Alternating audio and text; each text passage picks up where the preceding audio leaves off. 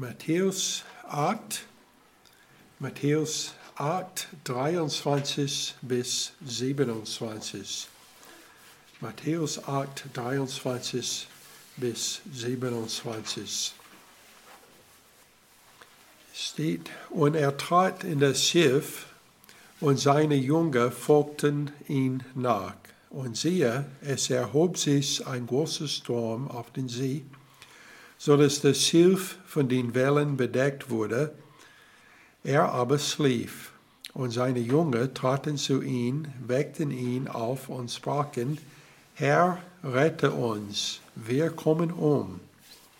Da sprach er zu ihnen, was seid ihr so furchtsom, ihr Kleingläubigen? Dann stand er auf und befahl den Winden und dem See, und es entstand eine große Stille. Die Menschen aber verwunderten sich und sprachen, wer ist dieser, dass ihn selbst die Winde und die See gehorsam sind? Lass uns beten. Vater, wir danken dir für diese Stelle, für diese Geschichte, wo Jesus auf dem See war und hat den äh, Sturm äh, gestillt. Und Vater, wir beten, dass du wirst uns helfen zu verstehen, was es bedeutet für uns, auch äh, heute, dass er solche Macht auch besitzt und dass er ist bereit, auch unsere Stürme zu stillen. Und Vater, wir danken dir dafür. Ich bitte in Jesus' Namen. Amen. Wieder in Vers 23 steht, und er trat in das Schiff, und seine Jünger folgten ihn nach. Also Jesus geht zuerst in das Schiff und dann seine Jünger äh, kommt danach. So wir wissen, dass das ist vor die zwölf Jünger genannt wurden.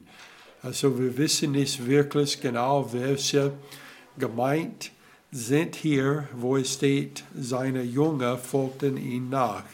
Ich würde denken, dass wahrscheinlich die ähm, zwölf waren dabei, aber es könnte sein, dass es war auch anderen dabei. Denn wir haben gesehen letzte Woche, dass da war zwei äh, Männer, die so ein Gespräch mit Jesus gehabt, ob sie mit ihm gehen äh, würden oder nicht. So wir wissen nicht, wie viele Leute ihm nachgefolgt haben. Äh, es kann sein, dass es war genau die zwölf, die später ihn nachgefolgt haben. Äh, es war vor äh, mehreren Jahren ein ein kleiner Schiff, also der vom Fischer, benutzt wurde, in den ersten Jahrhundert auf den See gefunden. Ob es ist der gleiche Schiff oder nicht, also wir haben keine Ahnung. Wenn es der Schiff wäre, es würde ungefähr Platz genug haben für 13 Leute und das wurde dann Jesus und seine zwölf Jünger. Ob das war üblich, der Größe von diesem Schiff oder nicht, wissen wir nicht. Aber da war etliche auf dem Schiff. Wir wissen nicht, ob es jemand auf dem Schiff war, der nicht seine Jünger waren. Ähm, wahrscheinlich ist dieses eine von den Schiffen, die gehört, die ähm, Jünger, die später bei ihm waren. Äh, und wenn das der Fall äh, wäre, die waren selbst die Leute, die haben den Schiff äh, also auf dem Schiff gearbeitet und waren die, die ähm, alle Sachen macht auf dem Schiff. Aber er ist in das Schiff getreten und seine Jünger folgten ihm nach. Wenn wir überlegen, was es bedeutet, ein junger Christi zu sein, das Erste, was wir denken, ist, wenn wir seine Jünger sein möchten, wir müssen ihn nachfolgen. Man kann nicht seine Jünger sein, ohne dass man ihn nachfolgt. Und um jemanden nachfolgen zu können, es gibt bestimmte Sachen, die man tun muss. Diese Sachen sind alle selbstverständlich, aber es ist hilfreich daran zu denken, wenn wir denken an, was es bedeutet, Jesus nachzufolgen. So, ich habe in meinem Leben öfter Gelegenheit gehabt, Leute äh, zu folgen, äh, so auf der Straße. Äh, wir haben mehrmals Gemeinden besucht in Amerika äh, am Sonntagmorgen und die haben uns danach gesagt, äh, du wirst bei uns Nachmittag essen, essen äh, und, aber du musst uns folgen. Wir wohnen also 30 Minuten entfernt oder sowas. Und wir fahren also ein Silberfarbe VW oder etwas.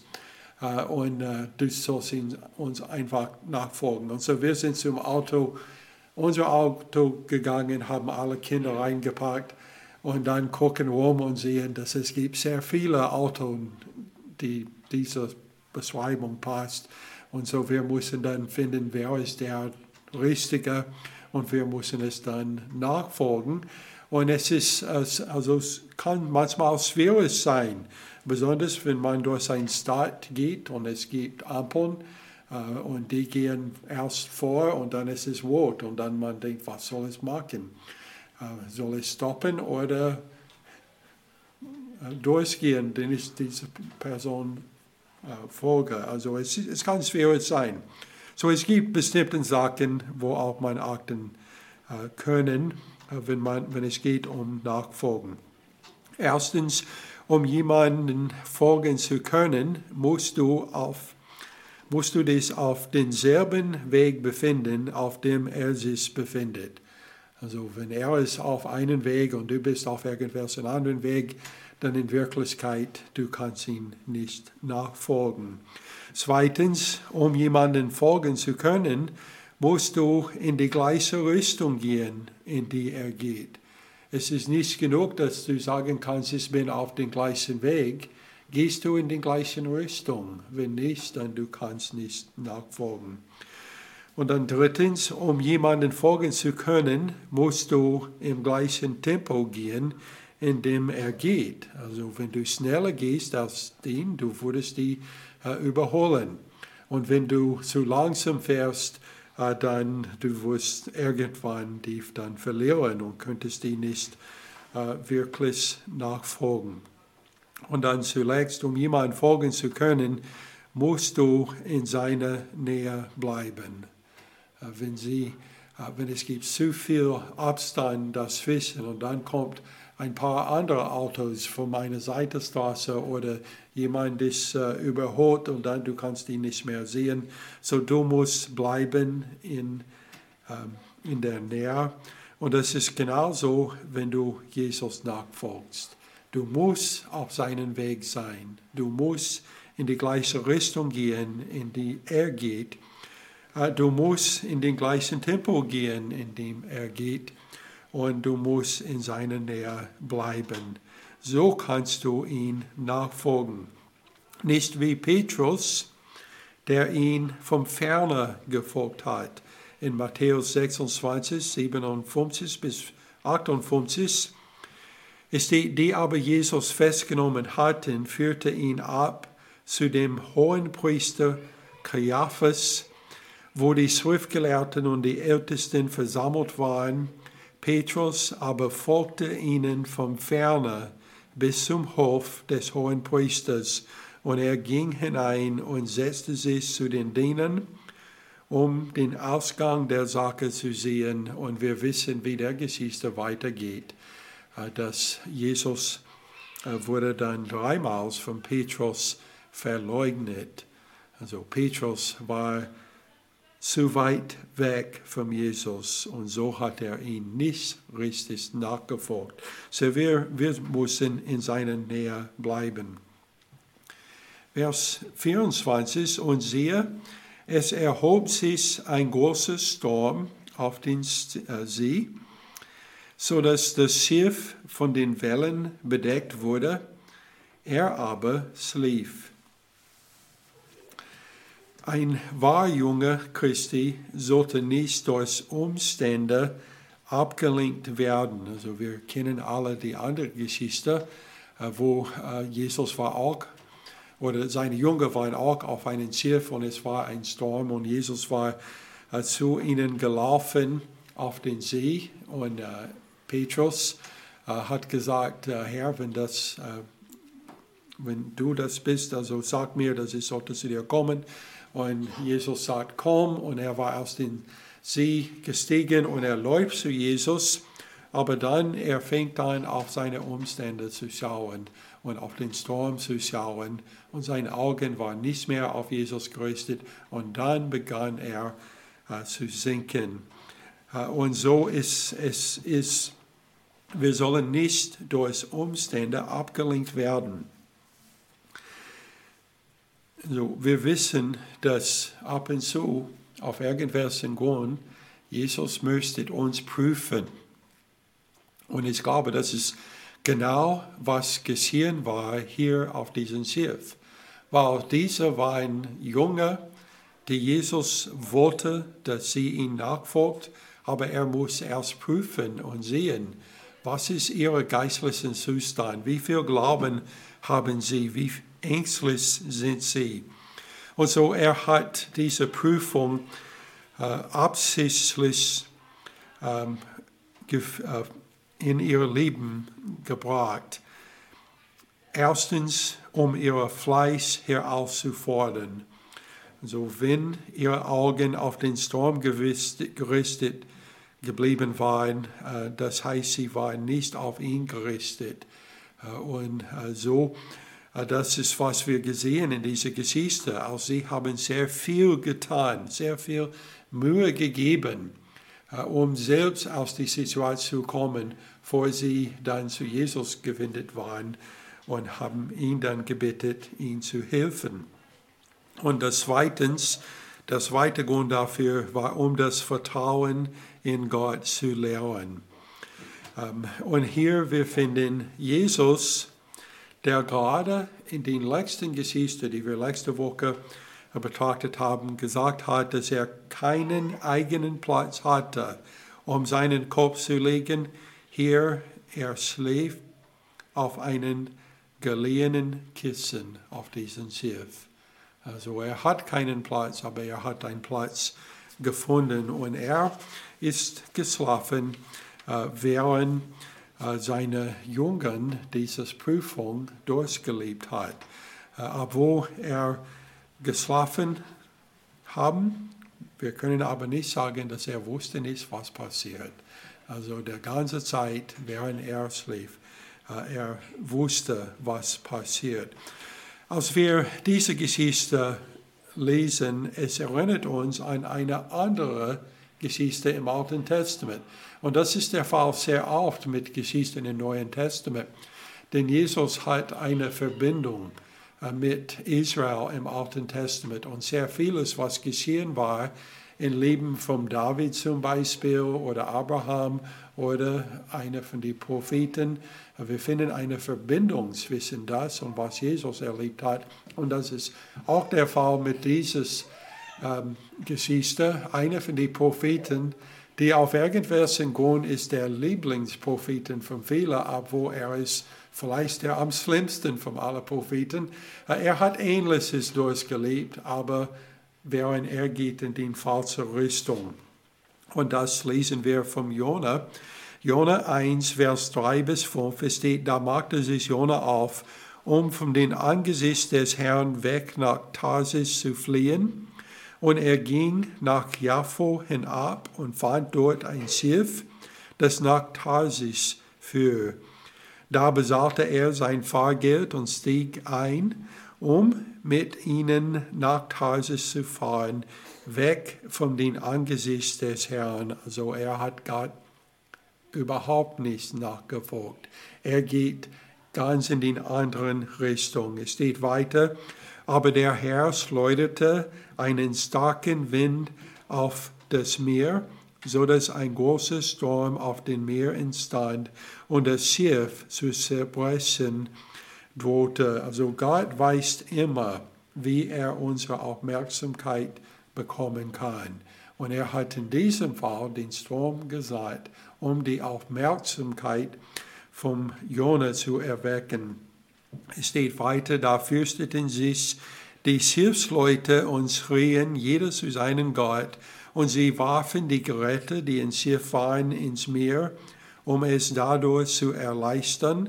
Jona aber war in den untersten Schiffsraum hinabgestiegen, hat sich niedergelegt und war fest eingeschlafen, wie Jesus, aber mit anderen Zwecken. Äh, so ist die, die ähm, dies, äh, Zusammenhang zwischen diesen zwei Geschichten ist, finde ist äh, sehr interessant und wie die dann ähm, darauf reagiert hat. Wenn wir denken dann an Jesus, der schläft auf diesem Schiff, der Sohn Gottes, und er schläft während dem Sturm. So, ich komme aus Alabama, wo wir haben äh, öfter äh, im Frühling, aber nicht nur im Frühling, manchmal im Herbst und ähm, also selten, aber manchmal im Sommer und manchmal auch im Winter haben wir Gewitter wie äh, Tornado. Äh, und äh,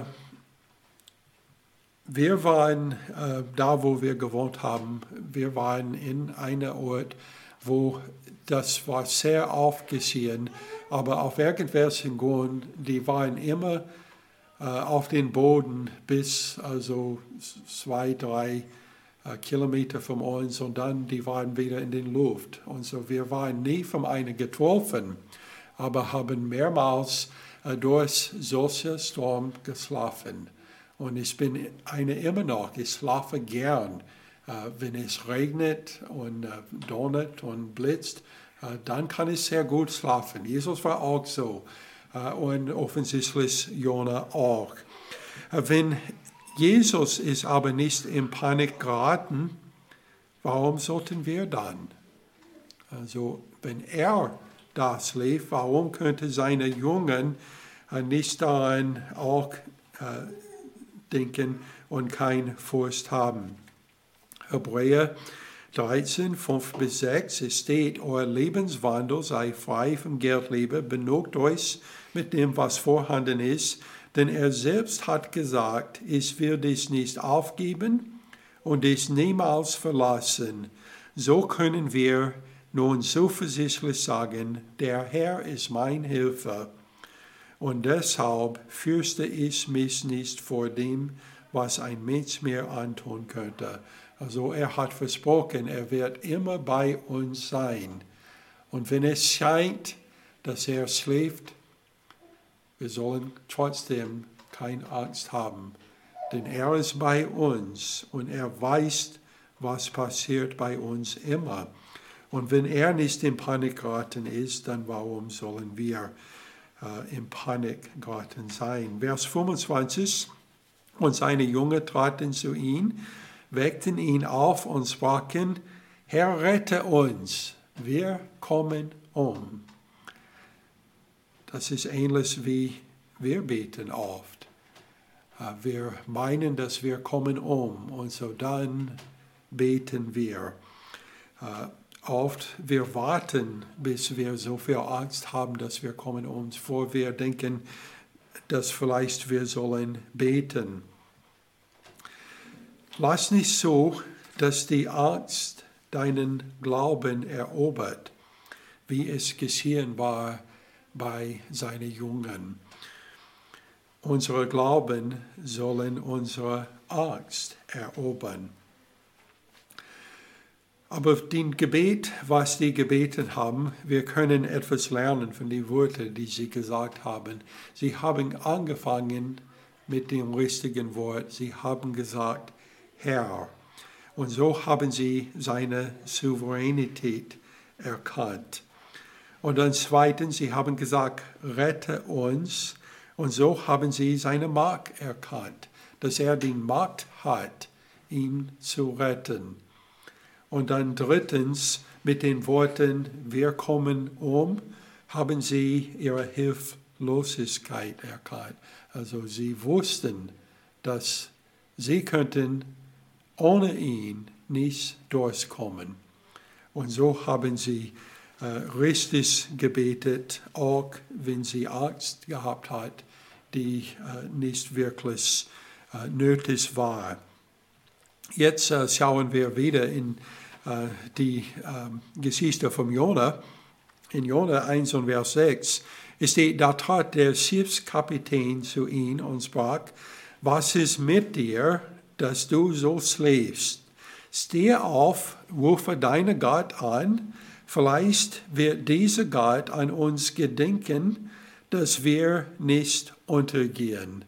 Also dieser Schiffskapitän kennt seinen Gott nicht, aber er hat gesagt, bitte bete äh, an deinen Gott, also unsere hat uns nicht geholfen, vielleicht deine könnte. Lukas 11, Vers 32 ist eine von den Stellen, wo Jesus selbst hat etwas gesagt über Jona oder die Geschichte von Jona. In Lukas 11, Vers 32 steht, die Männer von Nineveh werden in Gericht auftreten gegen dieses Geschlecht und werden es verurteilen, denn sie taten böse auf die Verkündigung des Jona hin. Und siehe, hier ist einer, der größer ist als Jona. Der Schiffskapitän war zum Jona gegangen mit der Hoffnung, dass der Gott vom Jona ihm helfen könnte. Aber Jesus auf der Schiff war selbst der, der helfen könnte. Genau der, der helfen könnte. Er braucht nicht zum Vater zu beten und sagen, Herr, bitte uns retten von dieses Sturm. Denn er hat selbst die Autorität über den Sturm und könnte das selbst stillen. Vers 26 steht, da sprach er zu ihnen, was seid ihr so furchtsam, ihr Kleingläubigen? Dann stand er auf und befahl den Winden und dem See, und es entstand eine große Stille. Äh, Jesus hat zwei Probleme hier, die er lösen muss. So, er hat angefangen mit der am größten von den zwei Problemen. Den einen Problem war den Strom. Das hat er nicht sofort äh, angegriffen. Er hat den anderen Problem zuerst ähm, etwas äh, gesagt wegen den anderen Problem. Er sagt, was seid ihr so fürsam, ihr Kleingläubigen? Das war der größte Problem, war ihr Kleinglaube. Matthäus 8 und Vers 18, ähm, was wir letzte Woche gehabt hatten, steht, als aber Jesus die große Volksmenge um sich sah, befahl er, ein jenseitige Opfer zu fahren. So Jesus hat den Befehl gegeben, wir fahren auf der anderen Seite. Und jetzt, die haben Angst obwohl der Sohn Gottes hat gesagt, sie sollen zu den anderen Seiten fahren. So wenn der Herr uns den Befehl gegeben hat, irgendwo hin, wir sollen keine Angst haben, dass er in der Lage ist, uns dahin zu bringen. Die haben aber Angst gehabt und so er sagt, was seid ihr so furchtsam, ihr Kleingläubigen? Zurück zu Jona.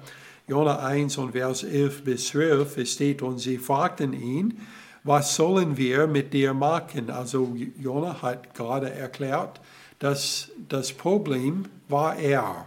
Denn er geht weg, er rennt von Gott. Und so er war selbst das Problem. Und so sie fragten ihn, was sollen wir mit dir machen, damit das Meer uns in Ruhe lässt? Denn das Meer tobte immer schlimmer.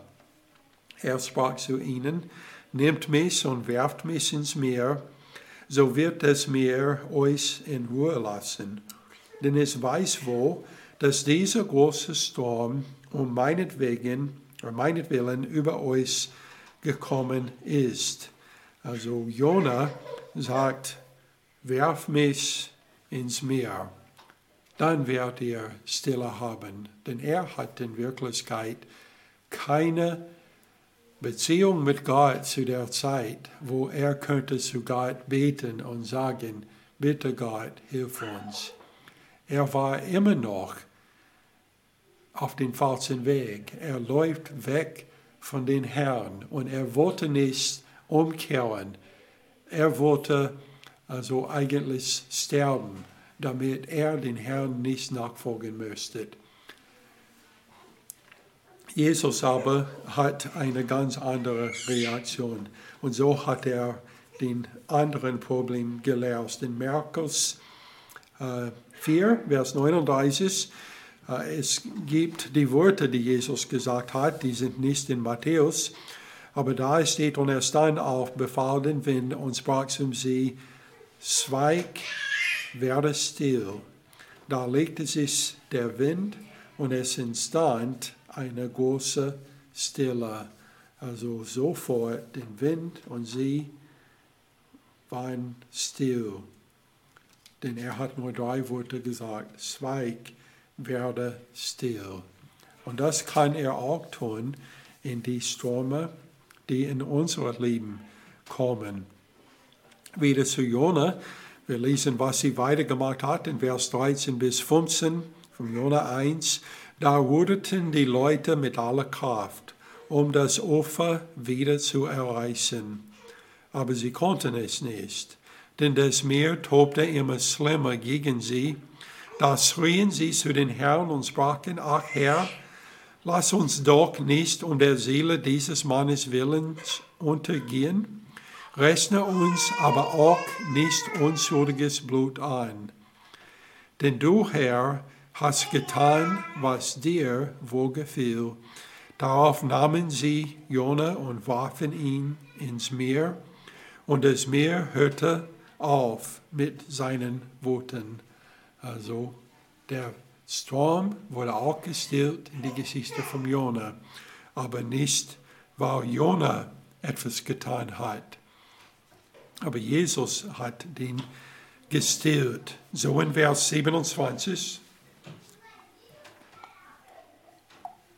Es steht, die Menschen aber wunderten sich und sprachen, wer ist dieser, dass ihn selbst die Winde und der See gehorsam sind? Es ist etwas Besonderes zu wissen, dass Jesus die Kraft hat, unsere Stürme zu, äh, Stürme zu stillen. Was auch immer sie sein mögen. Also wir leben durch verschiedene Prüfungen die Gott schickt, um zu sehen, was wir tun werden, um unsere Fleisch herauszufordern. Um zu sehen, ob wir werden ängstlich sein oder werden wir sofort zu ihm kehren. Er bringt Sachen in unserem Leben. Jona 1 und Vers 16, es steht, da bekamen die Männer große Ehrfurcht vor den Herrn und brachte den Herrn ein Schlachtopfer dar und legte Gelobte ab. Die haben gemerkt, dass der Gott Jona, obwohl Jona nicht in Ordnung gelebt hat, die haben gemerkt, dass der Gott Jona war der, der die Stürme stillen könnte. Und so sie haben etwas dann geopfert und haben Gelobte abgelegt. Es wird interessant, wenn wir in den Himmel kommen, zu reden mit diesen Leuten auf diesem Schiff. Die sind zum Glauben gekommen, weil Jona die falschen, falschen Weg geht. Also manchmal Gott nutzt Sachen, wir gehen in die falsche Richtung, Gott nutzt uns trotzdem. Das wird interessant, diese Leute kennenzulernen, die zum Glauben gekommen waren durch Jona. Matthäus 28, 18 bis 20, wir finden, dass Jesus hat uns einen Auftrag gegeben. Es ist ähnlich wie den Auftrag, den er seine Jünger gegeben in Matthäus 8 und Vers 18, wo er sagt, lass uns in ein Schiff gehen zu den äh, jenseitigen Opfer. Matthäus 28, Vers 18 steht, und Jesus trat herzu, redete mit ihnen und sprach, mir ist gegeben alle Macht im Himmel und auf Erde. So geht nun hin und macht zu Jungen alle Völker und tauft sie auf den Namen des Vaters und des Sohnes und des Heiligen Geistes und lehrt sie alles halten, was ich befohlen habe. Und siehe, ich bin bei euch alle Tage bis ein Ende der Weltzeit. Amen. Wir haben den Auftrag zu gehen bekommen. Und wir haben auch das Versprechen, dass er mit uns gehen wird. Und so wir sind in einen Strom geraten und wir gucken nicht um zu sehen, ob er ist auf ein Kissen da neben uns, sondern wir tun genau, was seine Jungen getan hat. Wir ruderten mit aller Kraft, um das Ufer wieder zu erreichen, aber wir konnten es nicht, denn das Meer tobte immer schlimmer gegen uns. Warum tun wir das? Warum lassen wir, dass unsere Angst über unser Glauben erobert? Warum kehren wir nicht einfach sofort zu ihm und sagen, danke Herr, dass du bei mir bist in diesem Sturm, hilf mich durchzukommen. Er ist bereit, uns zu helfen. Anstatt all dieses zu tun, müssen wir uns nur an Jesus wenden und alles in seine Hände legen, denn er hat den Macht, alle unsere Ströme zu stillen. Wir leben jetzt durch Ströme, die wir verstehen nicht, wir wissen nicht, wie wir rauskommen durch diese ganze Sache mit Corona und alles, aber wir wissen, wir brauchen keine Angst zu haben, denn er kann diesen Sturm auch stillen. Und wenn es ist seine Wille, dass wir umkommen durch den Sturm, also zu leben, ist Christus, zu sterben ist noch besser, dann wir werden mit ihm sein. Aber er kann das auch stillen hier auf dieser Erde. In jedem Fall, wir sollen ihm vertrauen, denn er tut nur das, was am besten für uns ist. Lass uns beten. Vater, wir danken dir für dein Wort und für diese Geschichte, wo äh, Jesus war mit seinen Jungen im Schiff. Und Vater, ich bete, dass äh, wir werden äh, nicht versuchen, so wie die Jungen aus dem Sturm selbst zu kommen, sondern dass wir werden sofort zu dir kehren. Und wir danken dir, dass du hast versprochen, immer bei uns zu sein. Wir bitten in Jesus Namen. Amen.